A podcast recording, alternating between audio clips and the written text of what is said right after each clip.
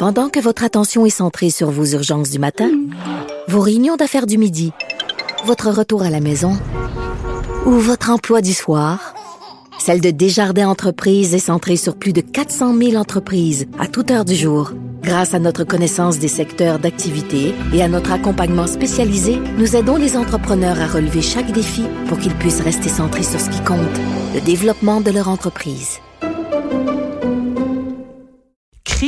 On va parler également avec Jean Bottary, qui est ce militant ancien préposé euh, aux bénéficiaires, qui euh, est interviewé régulièrement dans les médias et qui va nous donner une sorte de cours 101, PAB 101, préposé aux bénéficiaires 101. Comment ça se passe? C'est quoi ce métier-là? Comment, quelles sont les exigences de ce métier?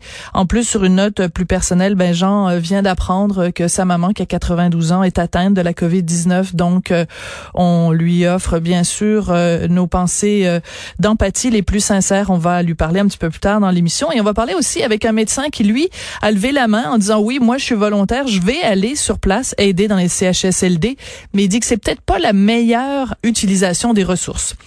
On s'en va tout de suite rejoindre nos collègues de TVA Nouvelle LCN.